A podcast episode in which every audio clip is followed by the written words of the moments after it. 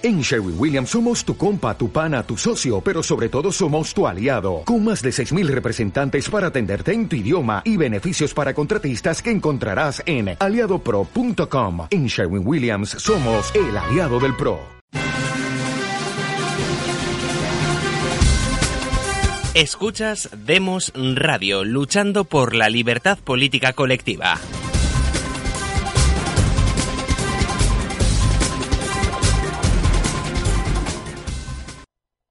¿Qué tal, queridos amigos? Hoy es 19 de octubre y estamos una tarde más para realizar un programa de Demos Televisión. Tenemos desde Sevilla a nuestro amigo Marcos Peña. ¿Qué tal, Marcos?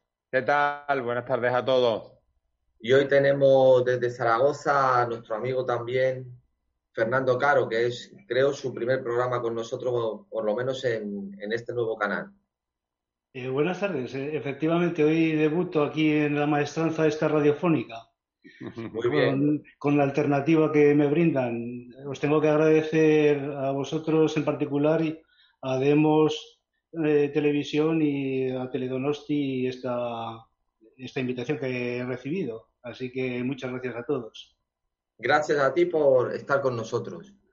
Pues nada, hemos estado hablando antes, en el, antes de empezar el programa, pues eh, qué temas vamos a tocar. Y bueno, ha venido una noticia eh, de última hora sobrevenida bajo un epígrafe que supuestamente estaba ya la cuestión resuelta, pero para darnos una sorpresa más, eh, vamos a comentar cómo el Supremo ha dado marcha atrás o ha puesto de momento en la nevera una sentencia o una resolución que ya tenía firme acerca de los pagos que deberían realizar ahora, eh, a, posterior, a posteriori, la, banca eh, por los gastos de formalización de la hipoteca. No sé si, Marcos, eh, tienes un titular a mano o simplemente ya podemos comentar la noticia, como quieras. Sí, bueno, yo esto no tiene precedentes. Yo he escrito en, LinkedIn un, pequeño resumen de lo que y he puesto el Tribunal Supremo y su déjà vu. Comento rápidamente el tema porque realmente hay una, pequeña, una pequeña confusión. Es necesario tener en cuenta de que de lo que se está hablando es un impuesto y no es un impuesto de la banca, es un impuesto de las comunidades autónomas, que es el impuesto de transmisiones patrimoniales onerosas y actos jurídicos documentados, es un impuesto que se paga cuando se tramita un derecho real de garantía.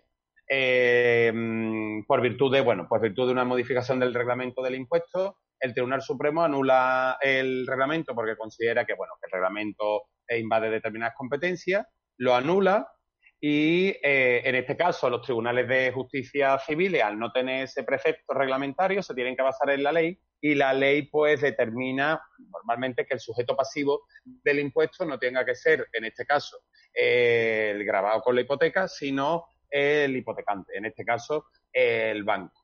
El Tribunal Supremo sí lo entiende porque no lo determina directamente, sino que la Sala Tercera del Tribunal Supremo, eh, la Sala de lo Contencioso, anula el reglamento y por una interpretación que se hace en relación a la ley y en relación al reglamento, pues se determina que el sujeto pasivo, pues por lo tanto, son los bancos. ¿Qué hace de manera inmediata? Pues lo que ocurre es que la caída de los bancos en el IBEX ha sido tremenda y la presión de hecho, de facto, de todo lo que es el IBEX y de todo lo que es la presión bancaria ha sido impresionante. De una manera totalmente excepcional, el Pleno y el presidente de la sala, en este caso Díaz Picasso, suspende la jurisprudencia que acaba de constituir y dice que se va a reunir de manera inmediata la sala para dictar otra resolución, en este caso en atención a los recursos que están pendientes, para cambiar de manera inmediata el criterio que se ha mantenido por un grave quebranto o, un grave, o una grave situación económica y social que ha provocado eh, la sentencia dictada. Yo esto lo comparo eh, eh, rápidamente. Yo no sé si saben, supongo que no, que aquellos que no están metidos en la jurisdicción administrativa, pues no lo saben, pero yo se lo digo, que hasta el año 98 las sentencias que se dictaban contra las administraciones públicas no había fuerza coactiva. Y las sentencias, los jueces no podían ejecutar de manera forzosa las sentencias de condena contra la administración, porque las sentencias, una vez dictadas, era la administración la que, si quería eh, ejecutarla o no quería ejecutarla. Mm, después de la entrada a la Constitución, el Tribunal Constitucional decía que esto no podía ser. De hecho, utilizó las sentencias, se convierten entonces, es simple, en declaraciones de intenciones, porque si dejamos a la Administración pues que cumpla las sentencias que le da la gana, pues las sentencias no son absolutamente nada, ¿no? Es como un tribunal escolástico de derecho, muy bonito, te dice cómo son las interpretaciones, pero no pasa nada. Esto siguió hasta el año 98, ¿eh? O sea, las sentencias podían ser eh, pues suspendidas o inejecutadas por la administración cuando se provocaba un grave quebranto, se suponía a la administración, a la hacienda, podía suspenderla, podía, eh, pues bueno, aplazarla. En un principio era inejecutable y luego, bueno, pues esto es lo que acaba de hacer el Tribunal Supremo. El Tribunal Supremo, fuera de causa procesal alguno y, desde, y fuera de cualquier precedente, dicta una sentencia que determina pues que son los bancos los sujetos pasivos porque acaba de anular un precepto y dice, oiga, que la que se ha liado es enorme, suspendo mi jurisprudencia de hecho, porque no puedo hacerlo, que significa suspendo la resolución de los recursos de casación que me han entrado, porque me voy a reunir en pleno, voy a cambiar el criterio como consecuencia de la presión tan enorme que tengo de los bancos al IBE. Tanto es así que cuando se dicta la sentencia hay una caída enorme de los bancos y luego hay una suya. Pero fijaros una cosa, aquí hay una ignorancia enorme. Los bancos no tienen que devolver nada. Porque el banco, al banco no se le paga. El impuesto se le paga a las comunidades autónomas porque es un impuesto transferido donde el banco, donde el banco hace de entidad colaboradora. El banco podría ser codemandado, pero el banco no devuelve nada. El banco no es un sujeto activo o coercitivo para exigir ningún impuesto.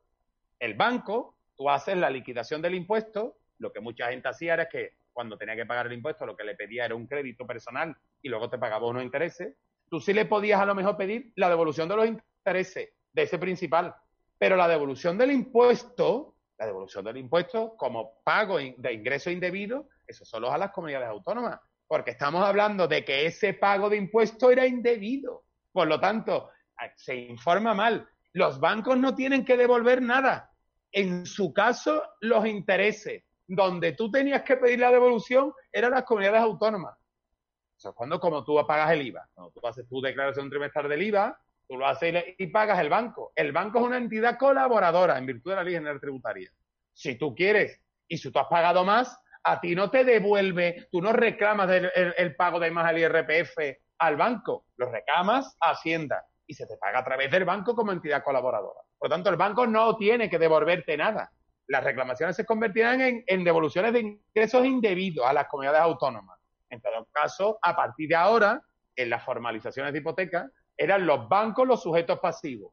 Pero con anterioridad, es decir, el efecto retroactivo que provocaba la norma como consecuencia de los cuatro años de prescripción de un, ingreso de derecho público, la reclamación no para el banco. El banco le diría, oiga, vaya usted a la comunidad autónoma y reclame.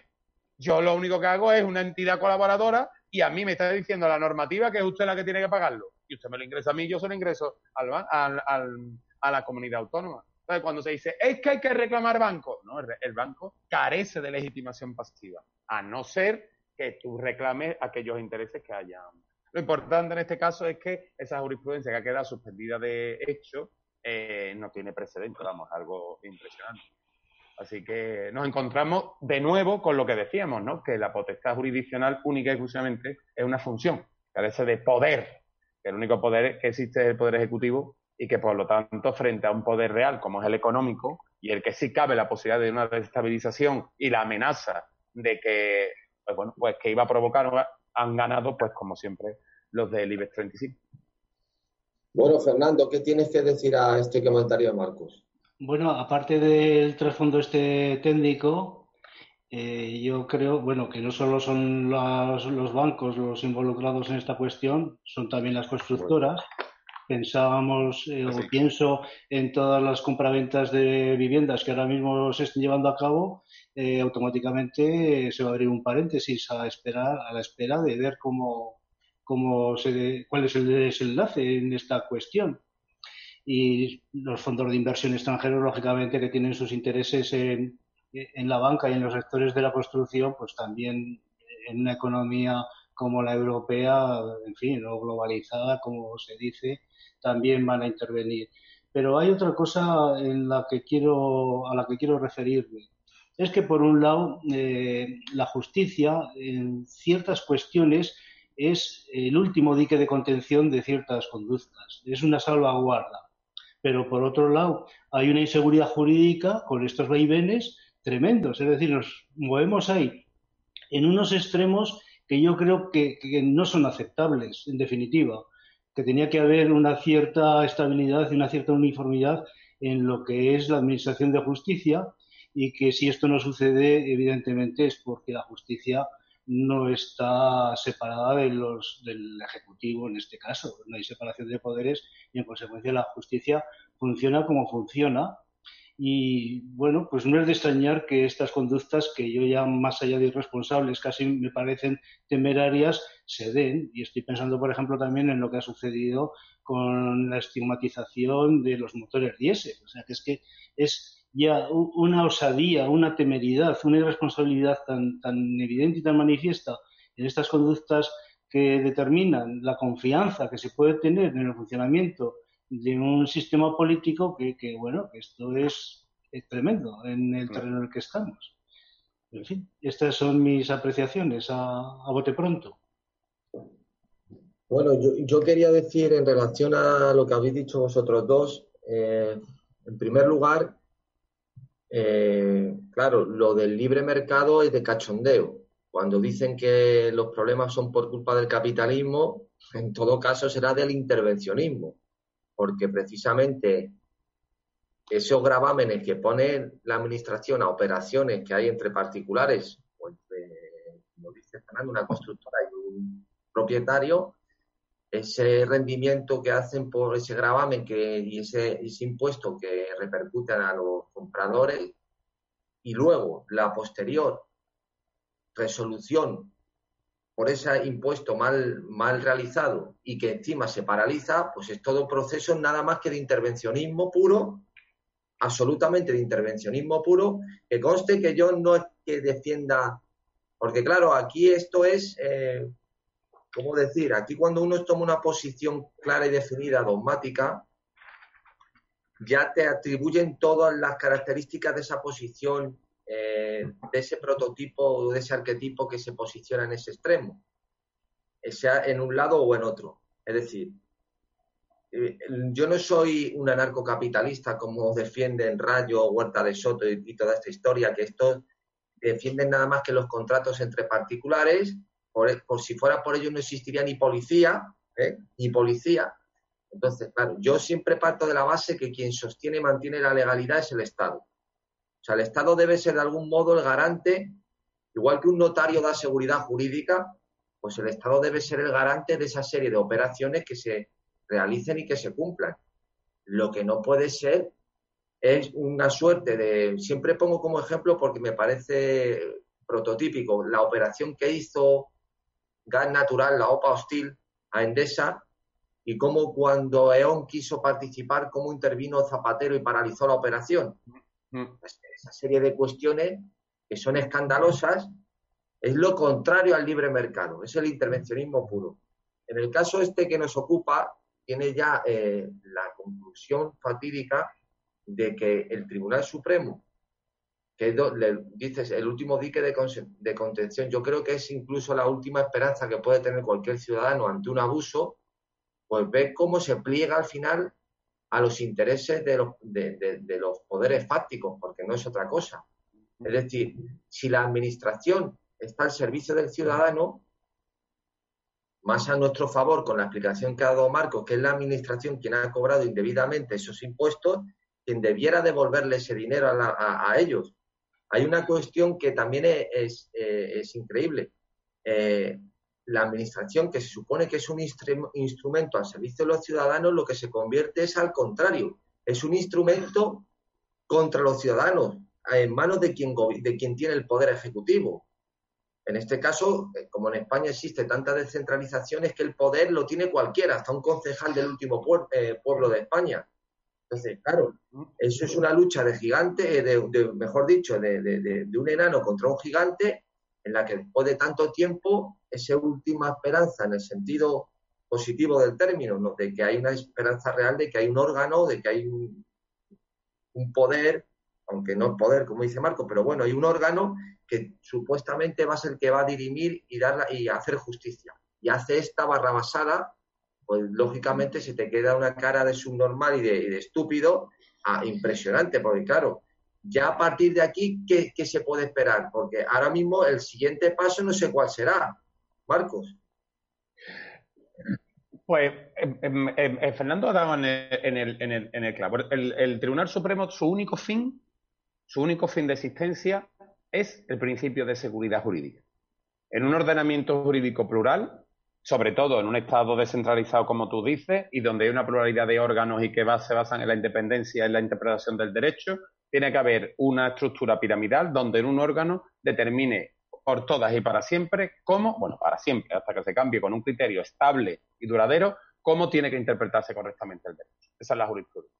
La jurisprudencia es una manera o una forma de decir el derecho de manera estable, donde uno tenga una herramienta jurídica para prevenir y para prever, tanto para quien tiene que aplicarlo como para quien tiene que recibir. Nosotros, como destinatarios de normas jurídicas de manera constante, porque estamos constantemente realizando actos jurídicos, y para los que tienen que aplicarlo de manera institucionalizada, como son los jueces. Evidentemente eso se ha roto. El principio de seguridad jurídica va unida al principio de uniformidad en el criterio de la interpretación, porque la interpretación jurídica puede ser múltiple, pero no puede ser diversa o contradictoria, que eso es lo que tiene que atajar el Tribunal Supremo. El Tribunal Supremo ya ha adelantado su, su, su reacción. Acaba de decir, yo me reúno porque este criterio es erróneo, porque provoca un grave quebranto económico-social. No es cierto, porque cuando eso provocaba un grave quebranto, endeudamiento a la familia, el Tribunal Supremo no se pronunciaba. Lo que el Tribunal Supremo ha querido decir es que esto provoca un grave quebranto a los bancos y, por lo tanto, como son los sujetos de poder, yo tengo que pararme. Porque cuando todo el mundo, en el sistema en el que vivimos, un sistema en el que el endeudamiento es la herramienta de distribución de la riqueza, porque nuestro salario no nos da para vivir sin endeudarnos, sino que tenemos que pedir créditos para absolutamente todo, el banco se convierte en pieza esencial del poder y del sistema de distribución del capital. Y por lo tanto, el, Tribunal Supremo no puede pegarle al, principal del sistema un raso como parece que le iba a pegar. Inmediatamente se para y va a cambiar de criterio. ¿Y qué va a decir? Pues va a decir lo contrario, ya lo está diciendo. O va a decir lo que no quiere decir. Oiga, no, yo no he dicho que vaya a ser este, este. Lo que quiero decir es que el impuesto, y esto tendrá que decirlo la sala primera del Tribunal Supremo y ahora le pega una patada a la sala primera del Tribunal Supremo porque, es evidente que las relaciones interpartes, la autoridad voluntaria lo tiene que interpretar la sala primera que la sala de los civiles. Y así va a estar. Y se va a crear en un halo de inseguridad jurídica donde, como en multitud de otras cosas, los juzgados de primera instancia y de segunda, los provinciales y los autonómicos, son los que van manejando el tema y van intentando que esto pueda ir saliendo o no pueda ir saliendo. Así es como, como, como sale. Eso va a ser el Supremo. El Supremo, eso es lo que va a hacer. Yo, antes de darle paso a Fernando de nuevo, lo que eh, una de las características de la norma jurídica, y me corrige si me equivoco en punto, o varias de ellas son la generalidad, la abstracción, la bilateralidad, bilateralidad y la coerción. Y te dice claramente que la coerción no es que la norma en sí misma sea coercitiva, sino que da lugar a que el órgano competente aplique la sanción cuando no se cumpla. Claro. Si resulta, yo no soy un, positivista, yo considero precisamente que eh, admiro más el derecho anglosajón, la revisión judicial, mucho más, eh, y, la, y, la, capacidad del juez de, observar los casos particulares, pero evidentemente la ley se hace para casos generales y para tipos concretos en la situación. Pues. Y que no se cumple debe ser coercitiva, que hay, es decir, no la norma, sino que hay un órgano en la que se le cede esa potestad, que la potestad precisamente es una cosa muy bonita, que la potestad la gente cree que es la capacidad que tiene uno de hacer algo. No, no, no. La potestad es que si se da el caso estás obligado a hacerlo.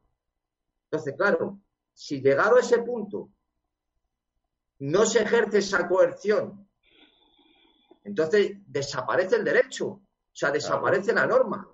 O sea, como decía nuestro querido maestro don Antonio, es que una ley o una norma que no se cumpla es mejor eliminarla. Claro. Porque el quebranto, como dices tú, que produce, es que no produce un quebranto desahuciar a una familia con tres hijos. Claro. ¿Eso no produce quebranto? ¿Por no pagar dos letras de hipoteca? Es que, vamos, es que es una cosa de risa completamente. Bueno, Fernando, no sé si quiere decir algo para dar el colofón a este apartado y pasamos con, lo otro que habíamos comentado. Bueno, yo estoy alejado de, las cuestiones jurídicas y no tengo mucho que, añadir. O sea, si acaso un principio general, que los impuestos son siempre una herramienta de sometimiento. O sea, que en la medida que cercenan ni limitan las disposiciones económicas de cualquier familia, de cualquier persona, pues su libertad se ve constreñida y que muchas veces el que, por ejemplo, este impuesto cambie de unos ámbitos geográficos a otros, de un tipo que va del 0,5, según he oído, a un 1,5%, pues en fin, no deja de ser otra inseguridad, otro arbitrario de los poderes públicos. Y en esas estamos. Muy bien. Bueno, pues podemos pasar a la segunda noticia, a la segunda cuestión que íbamos a tratar, que es acerca de las recientes declaraciones eh, acerca de la educación que reciben los niños en las diferentes regiones de España y que al parecer, Marco, pues un niño de Castilla eh, sabe a una edad más temprana que uno de Andalucía, pues ciertas cuestiones que el otro desconoce. Mientras comentas esto, si quieres, voy leyendo el titular porque es gracioso. Marco, eh, cuando eh, quiera. Me estás dando paso, ¿no? Dice que, supongo que aquí Fernando nos ilustrará más, que parece que la noticia viene dado por el informe PISA, en el que hace una comparación eh, puntual, en el que, eh, bueno, pues haciendo una serie de, a través de unos parámetros, pues eh, los niños, parece que ha dicho la, la militante del PP, los niños de Castilla y León, pues están dos puntos, parece, por encima de los niños de... te, lo leo. Lo, que, sabe un niño de, de, andaluz de 10 años es lo que sabe uno de 8 en Castilla y León. Exactamente. Yo eh, no, no, no entro... Yo lo que pongo en duda, yo lo que pongo en duda son los criterios de métrica mm, que se utilizan en esos informes. Yo teniendo en cuenta que España, eh, la diversidad y, las cuestiones en las que ese informe PISA y ese informe europeo, donde se mide, donde no se mide, yo tendría más confianza para saber lo que se mide o no. Yo eh, eh, soy profesor de universidad, cuando a todo el mundo, con un examen, a todos los niños de 15 años le voy a hacer un examen de geometría. Y le voy a decir que me haga un triángulo equilátero Mm, y, entonces, pues vamos a ver lo que hacen. Y si falla, y vamos a ver. Y entonces todos con, con, con una homogeneidad, pues puedo tener un criterio objetivo de referencia y desde Galicia por lo menos sabe más que edad. Pues le voy a preguntar a uno quién era mm, Sócrates y, que, que, me diga cuándo murió. Y entonces, pues con un criterio objetivo y homogéneo, pues tal. Yo creo que este no es el criterio que utiliza el informe PISA, sino que utiliza distintos puntos atendiendo a cómo el sistema educativo está en, en, cada comunidad autónoma y una serie de criterios. Y me parece que, por lo tanto, tener o decir, es verdad que si te referencias en ese informe, pues sabes lo que dice el informe, pero que eso trasladarlo a la realidad, es decir, que un niño andaluz sepa porcentualmente menos que un niño eh, castillo-leonés, yo ahí tengo yo tengo, yo tengo mis dudas. Yo tendría más seguridad si efectivamente se hicieran exámenes homogéneos pues cada X tiempo para que ellos pudieran, pudieran eh, bueno, pues pudieran manifestarse, pudieran decir lo que saben y por lo tanto yo creo que el informe PISA no se basa en eso. Pero supongo que Fernando en esto nos puede comentar algo, algo más profundamente. No tengo un conocimiento muy detallado de qué, en qué consiste PISA, porque cuando yo era profesor, yo he sido profesor de enseñanzas medias, a mis alumnos no les afectaba y por lo tanto no eran sujeto de, prueba. Lo que sí creo es que es una prueba estandarizada independientemente luego de que en ciertos ámbitos geográficos o en función de las autonomías tenga alguna prueba particular, pero sí es una prueba estandarizada que se aplica eh, en toda Europa, en todo el ámbito de la comunidad económica, y por eso sirve un poco de referencia, de comparación. Entonces, pretende tener el carácter de, objetividad. ¿eh? Pero bueno, en cualquier caso, yo creo que esta, esta polvareda que se ha levantado a raíz de las manifestaciones de la señora Tejerina, pues a mí me parece que, que bueno, pues que no tiene otro ánimo que el de, o vamos, otro resultado que el de la mera, la mera distracción. Porque los dos partidos que han terciado ahí, con lo cual se excluye del posible debate, si hubiera algún tipo de debate, a todos los demás, es decir, volvemos a caer en la pretensión de bipartidismo, los dos participan de la misma filosofía de lo que es el sistema que yo llamo de instrucción pública, porque me gusta discernir lo que es educación en sentido estricto, que es aportar unas pautas para insertar al individuo en la vida social, en la vida colectiva, unas pautas de conducta, de lo que es instrucción, que es la adquisición específica de, conocimientos. Entonces, eh, como digo, eh, el propósito de un sistema de instrucción pública eh, es o bien se instruye para la libertad o bien se doctrina para el sometimiento y la LOCSE apela al segundo de los principios. O sea, vamos, eso está claro, ¿eh? porque instala la irresponsabilidad en el ámbito educativo, precisamente en el más sensible, en el de las enseñanzas secundarias fundamentalmente, y, en fin, ¿por qué es el ámbito educativo más sensible? Pues porque es la etapa en la que se forjan eh, nuestros adolescentes y adquieren lo que son conocimientos o lo que suplantan, lo que suplantan a los conocimientos. Por tanto, partiendo de esta premisa de que tanto el PSOE como el PP comparten el mismo enfoque del sistema de instrucción pública, que en este caso yo creo que ya eh, tiende la OETI eh, aportó la clave, eh, que es astucia de tirano, embrutecer a sus súbditos. En este esquema, como digo, pues lo que se ha levantado es una polvareda que lo único que trata es, o el único efecto tangible que va a tener, pues es eso, eh, un debate aparente entre las dos caras de una misma moneda que comparten el fondo no solo de eso, sino de todo lo demás.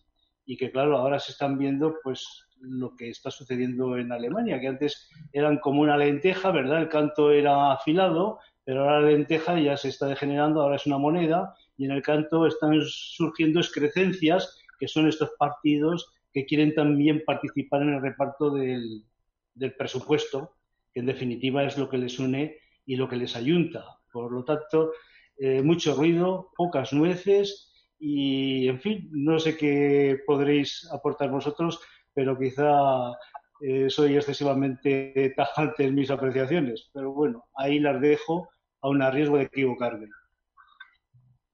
Bueno, yo creo que eh, en líneas generales eh, hay estudios, lo del informe PISA en líneas generales me parece una basura. En líneas generales, todo esto que hace la OCDE y todo esto que se hace a gran escala, me parece metralla el 90% de las veces. Hay estudios más bonitos eh, que, son, que me gustan porque los veo más representativos. Por ejemplo, hay un estudio en Estados Unidos que siguen a niños de colegios, vamos a decir, de clase media alta y, niños de barrios más o menos normales o, pobres. Y durante el curso escolar, más o menos, las capacidades, los conocimientos eran bastante parejos. Y donde se disparaba la distancia era cuando volvían de los periodos de vacaciones. Es decir, claro, el niño que su padre era médico, que era profesor, que era un buen abogado, pues el entorno familiar que tenía, de lo que se hablaba, de lo que veían, de las eh, cuestiones de, eh, la eh, del entorno social en el que se desenvolvían, pues no tenía nada que ver con el niño que su padre era un obrero, por ejemplo, que era trabajador del metro. Entonces, eso sí lo veo más representativo de, lo que es las capacidades y competencias que se puede esperar de un niño, ¿no? Mire tres factores el, PISA, que es comprensión lectora, matemáticas y ciencia. Claro, daros cuenta que hoy en día los profesores, quitando una asignatura ya pues de ciencias muy, muy puras, ¿no? Pero ya incluso en asignaturas como resistencias de materiales ya te ponen el proyecto docente fomentar las relaciones interculturales en, asignaturas como esa. Eh, ha habido un montón de papers, eh, conozco personalmente a una persona que hizo un paper junto con otras dos eh, en la que una de las conclusiones era que una cálculos que había hecho una profesora de esa universidad concretamente, le tocaba de lleno, eran inválidos, pues paralizaron la publicación porque el argumento de esta chica era que era lo habían hecho porque era mujer. Y entonces esa publicación no salió a la luz porque se veía de un punto de vista homófobo o como lo queramos llamar, machista, lo que sea. Entonces, es decir, Aquí hay una serie de implicaciones que ya son hasta ideológicas. Yo creo que, salvo en cuestiones puramente de abstracción, como puede ser, como ha dicho Marcos, que me parece fundamental, que de hecho a los griegos le daban una potencia en su conocimiento eh, total, que era la, que la geometría, que es el que no deja de ser otra cosa que el conocimiento de las formas. Pues en la comprensión lectora, tú fíjate, te ponen un texto que te habla, tengo ahí exámenes, por ejemplo, que te hablan del graffiti, de un texto de internet, y, le hacen una serie de preguntas a los niños, qué le parece el graffiti, eh, qué, le parece cómo está hecho el texto. Pues fíjate, ya hoy en día, pues a lo mejor si un niño te dice que el graffiti es una mierda, pues a lo mejor el profesor puede decir, pero bueno, ¿qué está diciendo este hombre? Este tío es un dogmático, ¿qué pasa? ¿Que el graffiti no es arte? O sea, por ponerte un ejemplo, ¿no? O sea, hay una cuestión, una, serie de elementos eh, para valorar que son totalmente eh, subjetivos, eh, salvo cuestiones muy concretas, como digo. Creo que en, líneas generales lo que más se puede dilucidar en un sector de población, donde más se puede sacar algo de conclusiones, por ejemplo, es el nivel de renta. Normalmente en el nivel de renta, en sitios de niveles de renta más altos, pues por lo general hay una correlación Mm. No es una, correlación mm. de un nivel eh, cultural más elevado. Mm. Entonces, por ese, por ese camino sí. Pero bueno, así simplemente, porque claro, esto es tendencioso, porque decirlo de y presentarlo de esta manera acaba derivando precisamente en el lenguaje que ellos utilizan, que es, que es peligroso, que es que parece que potencialmente los niños de Castilla y León son más listos que los niños de Andalucía. Entonces, eh, de lo que ellos siempre critican, que es el lenguaje, de que no se puede decir que una mujer vale menos o tiene menos capacidades para esto, para el deporte, para el ajedrez, tal. Luego a ellos se les hincha la boca con estas cosas. Es decir, eh, yo creo que este, este tipo de argumentaciones, que además son muy poco eh, exquisitas en su realización, deberían mantener. Yo creo que más que nada se utilizan de manera demagógica por cuestiones políticas y que lo que hacen es enfollonar más el asunto y desviar la atención de lo realmente grave. La educación en España, en líneas generales, es una basura. Los contenidos que se enseñan a los alumnos son paupérrimos, pero paupérrimos completamente. Los chavales que se presentan en primero de ingeniería y no saben sumar un puñetero quebrado, o sea, no saben sumar un tercio más un quinto, pero así literalmente, no saben lo que es un número primo, pero así literalmente, entonces, eso es lo que es realmente grave e importante, no las chorradas estas del informe PISA. Yo estoy, yo, estoy, yo estoy contigo. Lo que tú dices tiene mucha razón. La clase política se hasta todo el tiempo de que no se busque un lenguaje estigmativo. Es decir, que tú no puedes estigmatizar a las personas porque ser rubia, por ser alta, por ser baja, por ser guapo, por ser feo. Eso no. Porque, hombre, estás entrando en el lenguaje del odio, ¿no? Como dices, esto está en la ideología del odio y por lo tanto nosotros todos, pero cuando inmediatamente estamos en pre-campaña electoral o en campaña electoral, que estamos casi siempre, porque ellos siempre están en campaña electoral para ver si arrascan algún voto, aunque sea debajo de la silla, pues inmediatamente se, es el típico, porque esto es típico, el típico, la típica discusión de pues en Andalucía eh, no se paga impuestos, en Andalucía el niño es más, es más analfabeto, en Andalucía también voy a decirte una cosa, y esto yo no sé cuántos andaluces nos ven, pero también lo digo. La culpa no tiene Andalucía, ¿eh? la culpa te lo digo, ¿eh? la culpa la tiene Andalucía. En Andalucía somos, me parece que somos 10 millones de habitantes, o algo así. Eh, un tercio o un poco menos de lo que somos en España. Una región importantísima a nivel turístico y a nivel eh, sociológico y cultural, sobre todo en la cultura que se vende, que se exporta, que es el flamenco, el quesito, el jamón y la playa. Eh, mm, no he escuchado, no he escuchado, y no he escuchado a ningún catedrático, profesor, empresario, economista importante, salvo la presidenta de la Junta, como, no, como es de suyo, que lo cogieron en un paseo y que dijo, esto es tal, no escuchó absolutamente a nadie, pero es que no escuchó absolutamente a nadie. Si esto ocurriera al contrario, que la presidenta de la Junta dijera, eh, pues en Cataluña, como los políticos son unos ladrones que se quedan el 3% y tal, Cataluña, que es una región, que es una pequeña región de Andalucía, aquí se caía, aquí se caía España, aquí se caía España. Pero como Andalucía, en este caso también un poco Extremadura, pero Andalucía es, pues bueno, pues normalmente el pushing ball. Eh, siempre que sale del País Vasco en Andalucía es que están todos los días en el bar. Mm, es que, yo te digo lo que dice el Manu, ¿no? Un, un, un, humorista de por aquí abajo que dice, coño, pues aquí tenemos todas las catedrales hechas y por ahí arriba todavía no se han terminado, no sé qué decirte. Que eh, Andalucía al final, hablando un poco, también tenemos lo que nos merecemos, porque nunca decimos, coño, mmm, ya es suficiente, decimos unos pocos, ¿no? Que yo te digo, mira, yo soy andaluz, sevillano, y yo eh, me, me, puse y tuve que estudiar en colegios públicos, universidades públicas. Yo me pongo delante de cualquier doctor catedrático, de cualquier otra persona, desde Galicia hasta la parte de Cataluña, enfrente mía, y que se ponga a hablar conmigo. Que se ponga a hablar conmigo de derecho, de historia y de economía. Fíjate lo pretencioso que soy. Y nos ponemos a hablar.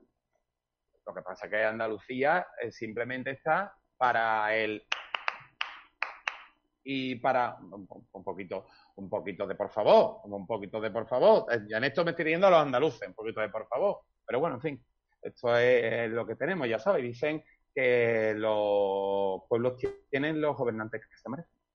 Sí, decía Santo Tomás que todo pasa por alguna razón y con razón suficiente.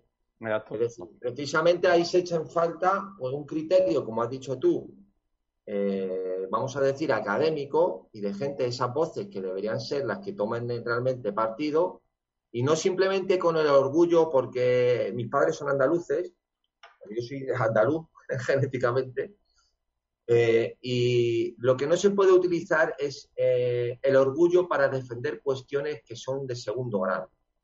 El orgullo hay que defenderlo precisamente para superarse uno mismo, no para no para estas cuestiones que no dejan de ser nada más que demagogia barata y que eso se acaba olvidando o no olvidando, sino que, como dices tú, eso se demuestra con hechos en un momento concreto y sin ninguna dificultad.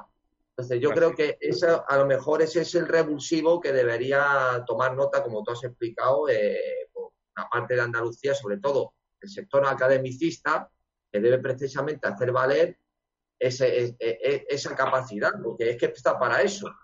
No sé si tienes algo que decir, Fernando. Se me, se me ha ido la, la imagen. No pasa nada, te vemos, puedes seguir hablando.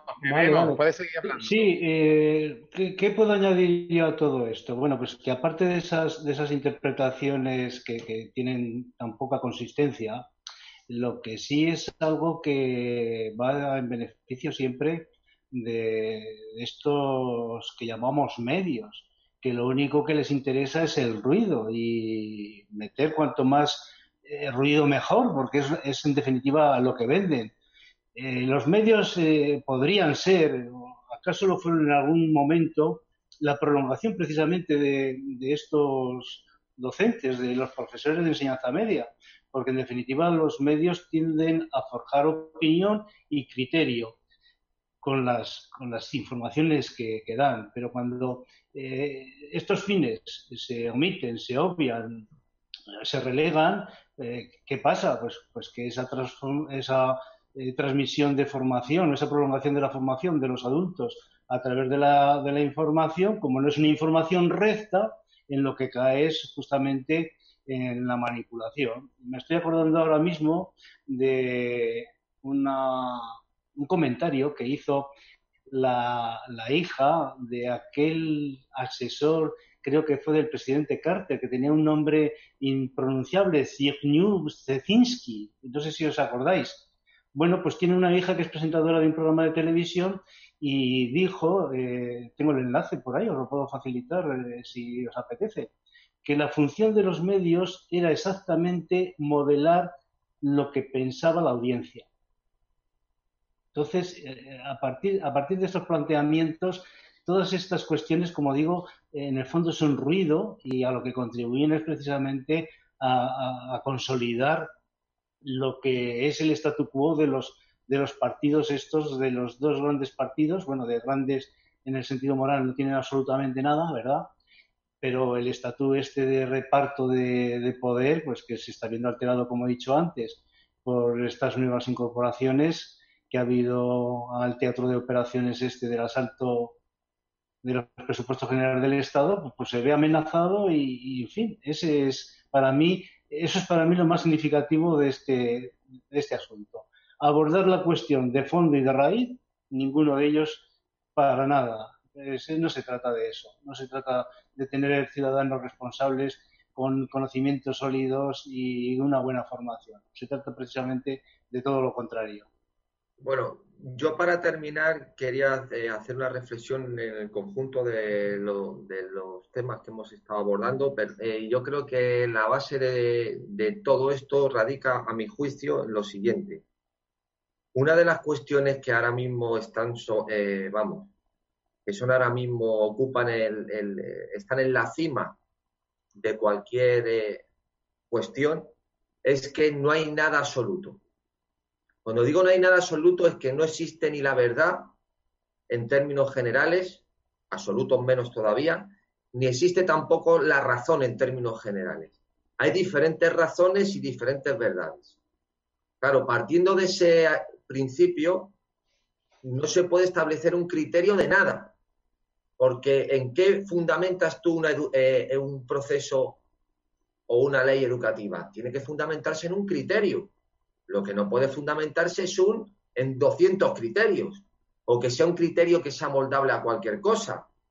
Entonces, claro, si uno no tiene clara esa, serie de elementos, y ayer, ayer me estoy acordando eh, de que vi al, al, tonto político, por no decir otra cosa peor, como su normal profundo del Jordi Évole, que pone nada más que paños calientes a todo lo que pasa en Cataluña y en todos los sitios de, y en lo habido y por haber y en, vamos, de cualquier cosa nada más que la trata con paños calientes y estaba el tío indignado por la aparición de Vox, que venía el fascismo, que había que pararlo como fuera, que había que... Y él es el que se jacta de tener un programa de análisis crítico que quiere buscar la verdad, pero que luego reconoce efectivamente que él tiene un sesgo de izquierda y que no lo niega y que no pasa nada. Y te hace una foto con Otegui, ¿no? Sí, sí.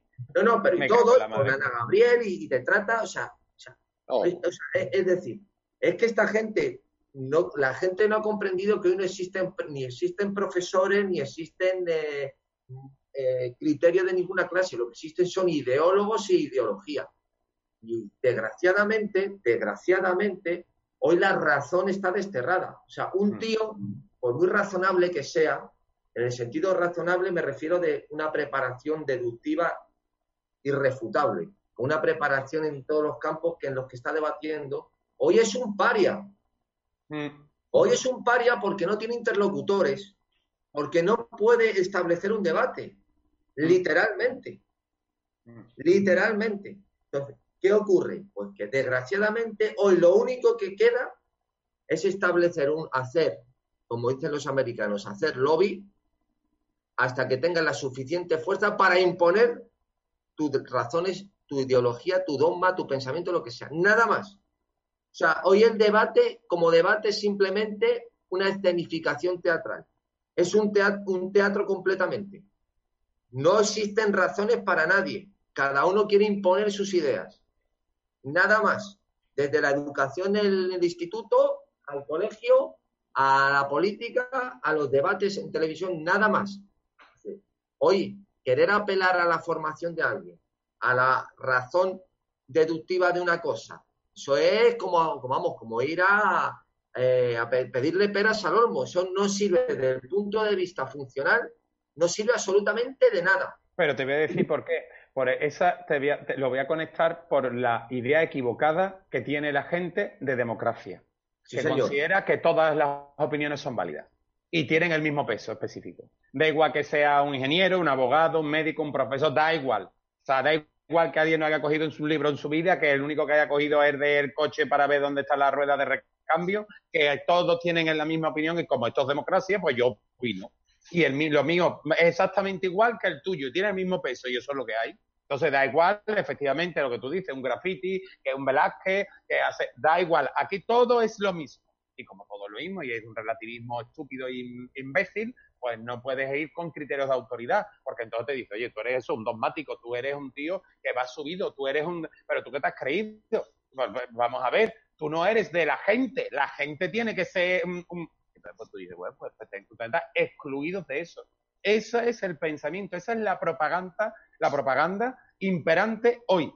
El relativismo absoluto, esa es la democracia. La democracia es la igualdad absoluta rasante por abajo, porque así somos todos iguales. Si tú haces el, determinas la igualdad por arriba, te deja gente. Si lo haces por abajo, pues todos somos iguales. Tienes una capa más amplia. Eso es la democracia. Cuanta más gente en la olla, mejor. Y por lo tanto, si decimos programa y en que ya haya, pues entonces esto todavía es más democracia, porque es más gente. Y entonces, pues mejor. Eso es así. Si tú dices lo contrario, eres un clasista, eres un conservador, eh, tú eres un aristócrata, porque tú nada más que quieres el gobierno de los mejores y los demás que hacemos. Esa es la corriente en la que vamos. Marcos, te has anticipado a lo que yo iba a comentar, porque eh, desde la escuela hasta la enseñanza preuniversitaria, y supongo que la universidad se habrá extendido, mm. al final de lo que se trata es de uniformar. Mm. Se trata de uniformar, todos, todos iguales, todos valen lo mismo.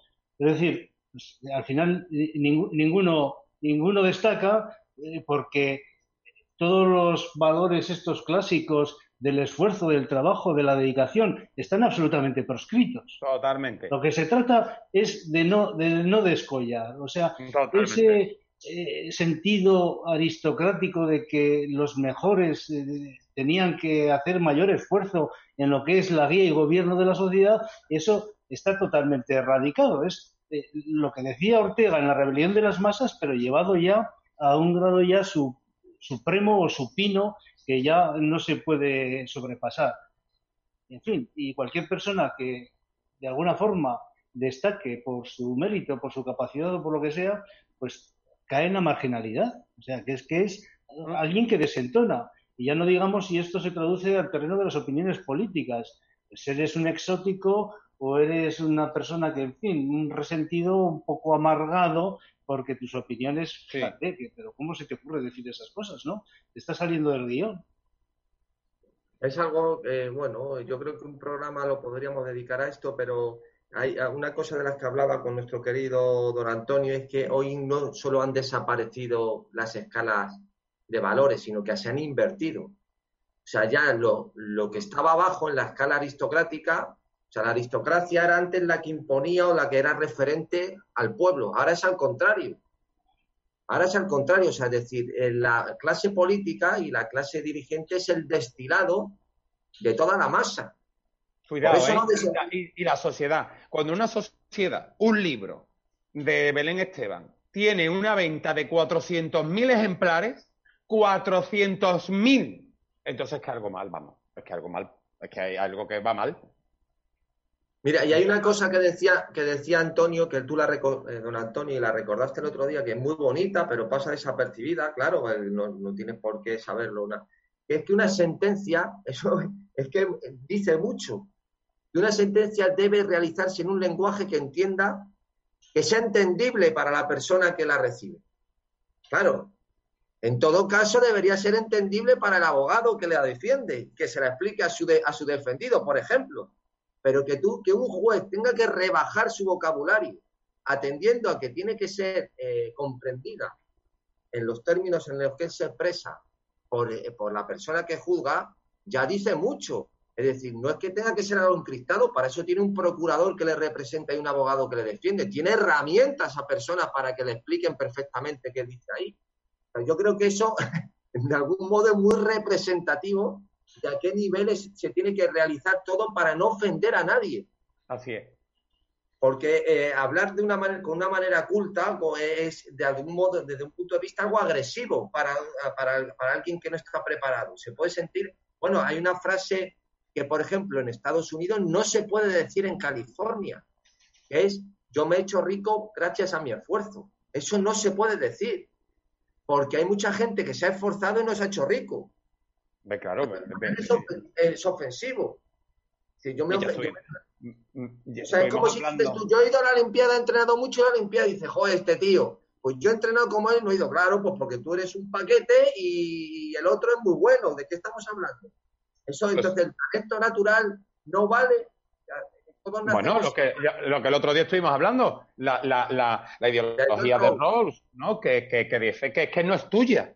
Sea, que es que ni siquiera te pertenece como persona, que eso te viene dado y como consecuencia es un producto de la sociedad en la que te encuentras y como no es tuyo, pues tú evidentemente no puedes hacer alarde ni uso de esos dotes que tú consideras naturales, pero que no lo son, porque dependen de unos antecedentes donde tú no has tenido esfuerzo ninguno y por lo tanto se te han regalado. Y como se te han regalado es arbitrario, por lo tanto no puedes hacer uso. Muy bien. Bueno, Fernando, vamos a ir acabando. ¿Quieres decir algo? Pues, pues ahora mismo no tengo nada más que añadir a lo que ya he comentado que me estoy acordando de, un párrafo de, de, Tocqueville hablando de la aristocracia francesa, que comenta en el antiguo régimen que desde el momento que se arranca de raíz, eh, no solo la nación pierde eh, un colectivo que había sido su guía y su mentor en muchos aspectos durante muchos siglos, sino que además pierden los que la abaten, los que la derriban, porque les falta esa referencia, le falta ese estímulo para intentar alcanzar algunos de los valores eh, que esa gente exhibía en lo que refiere en lo que se refiere a este aspecto de, guía y de mentor de la sociedad.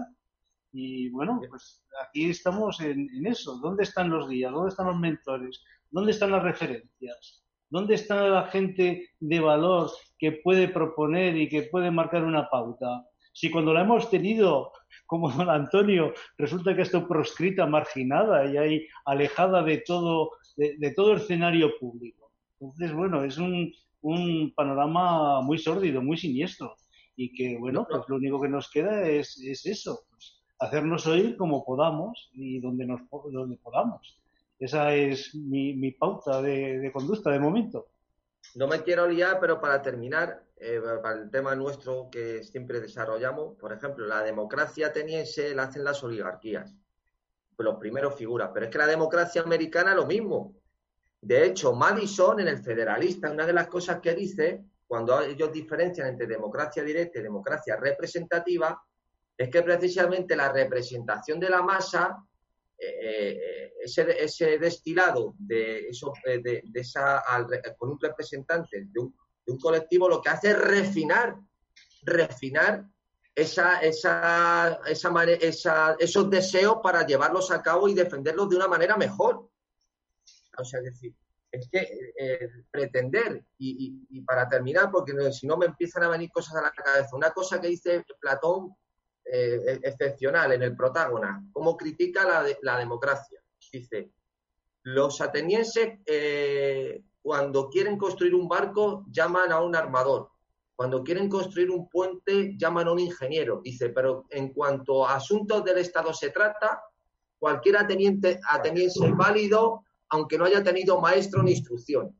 Es decir, ese, párrafo, ese párrafo, Pedro, empieza diciendo, yo creo que los atenienses son sabios. Sí, bueno, claro, lo, dice, claro, con toda la ironía del mundo, riéndose. De, claro, claro, efectivamente. Es decir, pero ¿de qué estamos hablando? En, lo que, has comentado de que ese representante es un destilado, e, efectivamente, es que yo sostengo que nada de lo que sucede en España, nada de lo que estamos asistiendo sucedería en el caso de que hubiera distritos unipersonales. Porque mucha de la canalla que está por ahí en el teatro de operaciones político, evidentemente no se sostendría, no sería capaz de, sostener una candidatura en un distrito unipersonal porque automáticamente sin el respaldo del comité central del partido correspondiente esa gente no es nada, está absolutamente diluida. Por lo tanto, en fin, ahí tenemos un caballo de, de batalla que para mí es muy significativo, uno de los más importantes, aparte de otros aspectos formales de los que ahora mismo no es el momento de hablar. Muy bien, pues creo que vamos a ir acabando, que llevamos bastante tiempo. Y nada, Marco, muchísimas gracias por estar con nosotros. Fernando, también esperamos verte más. Gracias, cuando, cuando queráis. Estoy a vuestra disposición. Hasta luego.